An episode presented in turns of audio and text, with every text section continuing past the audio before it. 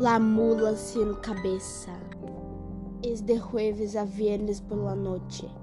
El viajero, assustado, se apresura a legar su destino.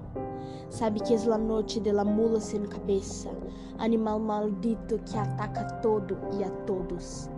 Cuenta la leyenda que las mulas sin cabeza son mujeres que tienen aventuras amorosas con sacerdotes católicos en las ciudades del interior de Brasil. E como castigo, recebem esse terrível destino.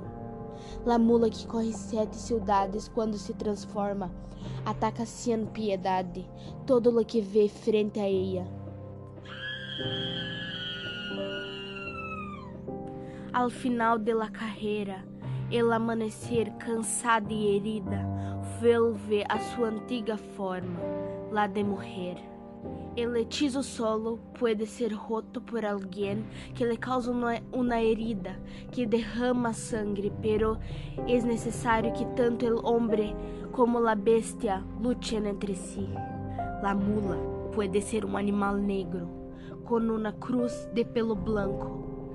Puede disparar a través de su cola y puede levar un bocado ferozente masticado en su boca espumosa de sangre.